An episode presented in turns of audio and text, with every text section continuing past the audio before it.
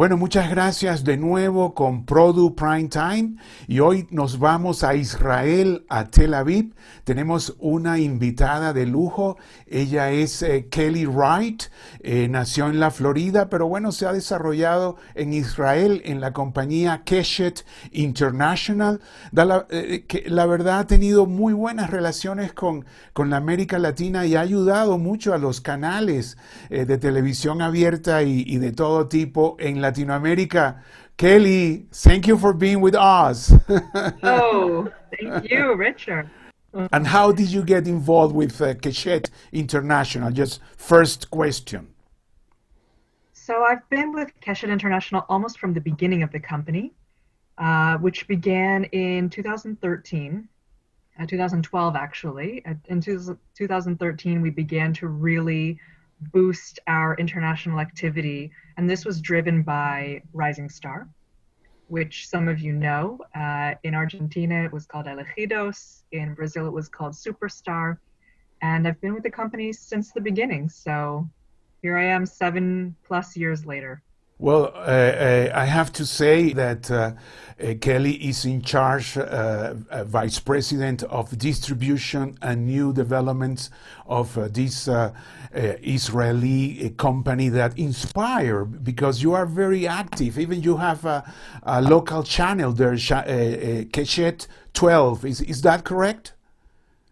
Yes. So we're a commercial network. we have number one rating in the country and we do a lot of content here. So, uh, because of the language, and because Israel is a very unique country in the world, there's a lot of original programming. It has to be made here locally, it has to be made in Hebrew.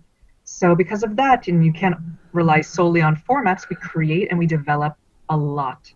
Whether it's scripted, whether it's unscripted, factual documentary, reality shows, we develop here nonstop. We have a very creative industry. And Kelly, let me ask you, in this pandemic, uh, uh, Keshet, how has uh, uh, worked with Latin uh, uh, TV station or, or producers or uh, outlets? In this pandemic, you know, we're just trying to be as sympathetic as possible and empathetic because all of us are sharing the same troubles, you know, whether it's closing borders or unemployment uh, deflation of currencies, political issues, health issues, obviously. I think all of us are really experiencing the same devastation on different levels, but the same issues. Whereas before, you know, things that happened in Colombia and in Israel might have been very different. Now there's so much more to relate to. And I think this global story that we're all living together has really shown us, I think, what our values are. And I think people are really wanting to be in touch and to communicate and to know that other people are there and to see that they're okay, to see how things are going in Brazil, how things are going in Italy and Spain and, and in Israel. And I think it's all about communication and relationships and just keeping in touch with people, making sure people are okay, and offering to help if you can. And, you know, if there's a content need or there's advice to share, because obviously Keshet is a channel as well so we've shared with some of our clients and our, our friends what Keshet is doing to deal with the crisis in terms of content and news and programming. And I think it's um, an interesting time for sharing.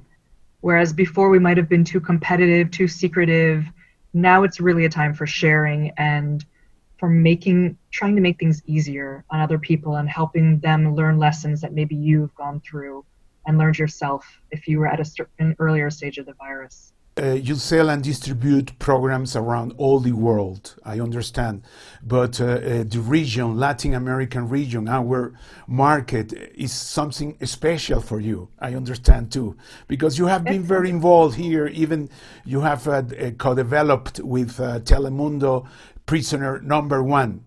Uh, could you make a comment about what is the feeling with the, the our region? Yeah, we we have a great relationship with Latin America. I think there's a lot of synergy and a lot of cultural similarities between Israel and Latin America and Latino culture. I think it's our Mediterranean blood. We're very family oriented. We're very warm people. Uh, religion is important to us. Uh, we we often live with our families, and our family members live with us for a long time. We don't go more than a day without speaking with our families. We don't go more than a week without seeing each other in person. And this is completely different from how people live in Scandinavia or how people live in China or Vietnam. So I think that culturally we share the same kind of hot blood, warm blood, however you want to call it. Um, we're kind of loud and proud and musical and family oriented. And therefore, the content tends to travel easier. And you see that with Dori Media, and you see that with Armoza formats, and you see that with Yes content, and a lot of content that comes out of Israel, not just Keshet content. So there's a real match in terms of culture. And then I think you know, the region is special because it's exciting and it's challenging. It's not easy. But when you get it right and you're able to develop something and it works, you create a relationship and a friendship for life. So that's what we have with Telemundo. It's a great relationship. That's what we feel with Televisa. Um, and with a lot of our other partners, you know, I know Tel- Telefe and, and Viacom and CBS now have, have all kind of united, but we carry still those warm feelings with us no matter where we go or how we grow. So that's what's special about Latin America, I think, um, is the depth of relationships. And in this special emergency, uh, Kelly, what Keshet has created uh, for this uh, or from this uh, uh, emergency? Right. So we have a very corona friendly musical show called Can't Stop the Music. And it hasn't been on the air for 15 years, but we knew that in these days people want to see something that they're familiar with. You know, everyone's watching series on Netflix, but when it comes time to spending time with your family, you want to sit down and you want to watch something local. You want to be entertained. And how the challenge as a broadcaster is how do you still entertain families on a broad demographic and a great scale with content that still looks good but is ad- adheres to the corona regulations. No studio audience, very limited cast and crew.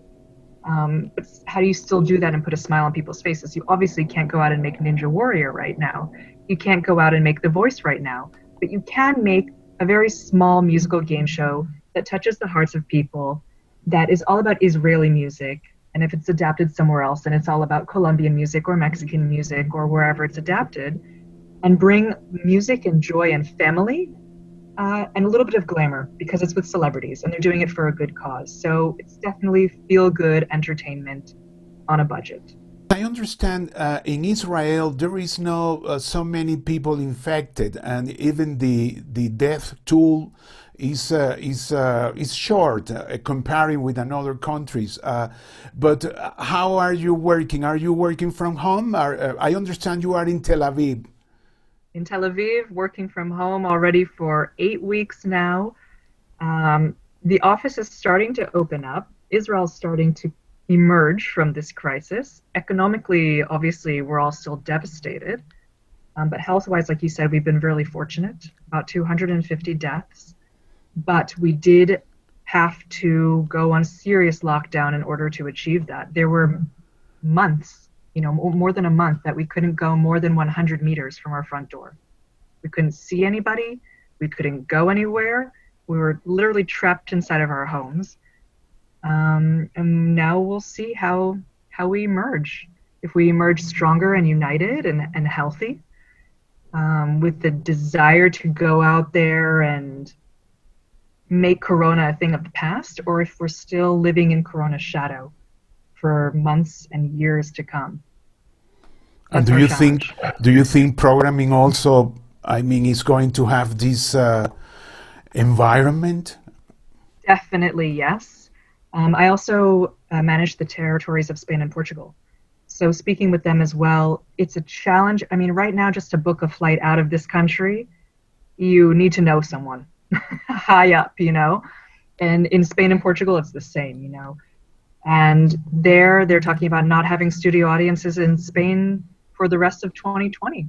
And I think here it will be, if we are able to do that, it will look very different. And I don't think you can put on camera an audience of people filled with people wearing masks. I, I think that's scary. So I think we need to really think about the content that we select right now in terms of the productions that we're able to accommodate given given the government restrictions and given the production values um, that we're showcasing. We don't want to scare people. The news did a good enough job of scaring people. We want to entertain, we want to excite, we want to reassure, um, we want to comfort. So we need to show programs that are comforting. Let me ask you, um, Kelly. Um, Israeli are very uh, creative in formats. In uh, uh, any any reason for this uh, creativeness? We don't have a lot of money to work with, so I think when you have a challenge in the budget, you have a challenge in the creative process as well. It's funny because we have now the show The Baker and the Beauty airing on ABC in the US. And it's a very successful show here in Israel. It's also the Israeli version airs on Amazon Prime around the world. And our creator, when he went to the US for the pilot shooting, he said it's so funny. Here's the difference between filming in America and filming in Israel.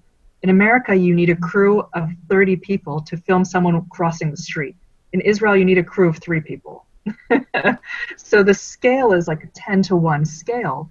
And I think having those challenges on the budget side makes you more creative and more conscious of maybe what you're doing and makes you look at the script and look at the script more than one time look at the script 10 times to make sure everything's within budget everything's feasible and the other thing that makes the difference here is that we're a very very mixed international culture full of immigrants everyone here is an immigrant if they're not a first generation immigrant like me, then their parents were born overseas. And Israel is a brand new country. You know, it's uh, just about 70 years old. So I think that makes all the difference is you have people from all walks of life, from all countries around the world, bringing their own stories, their own experiences, their own points of view. And when you throw them all together in a blender and you mix, and you add that Israeli spirit of startups and okay, we don't have enough money, but we're going to make it amazing. I think that kind of sense of we can do it, that attitude, is what makes the content so cool. Um, so it's a lot of things. Here in, in the pandemic, when uh, a, progr- a, programmer needs your help in some programming or something like they need it, how easy is uh, you know to uh, jump in all the uh, procedures? We've always had to be a little bit different than other companies because, for example, our legal counsel is in LA with our CEO, but our president of distribution is here in Tel Aviv. And so we've always had to work around the clock, I would say. That's if you're willing to work around the clock and your colleagues are, then you can accomplish anything in 24 hours. Wow. It's just a matter of having that attitude. That is so a good news. Yeah, we can make decisions really quickly. That's not a problem. You know, we have all of us on our phones, we have each other on WhatsApp, and Israelis do not hesitate to write at all hours of the day and night if they need something. And I think that's only to our clients' benefit. I really appreciate it. I don't know if you want to add something else. Nope. I just want to give a big oh. kiss to oh. everyone who I can't see right now and miss you all and hope we can be oh, reunited. Yeah, well, be safe.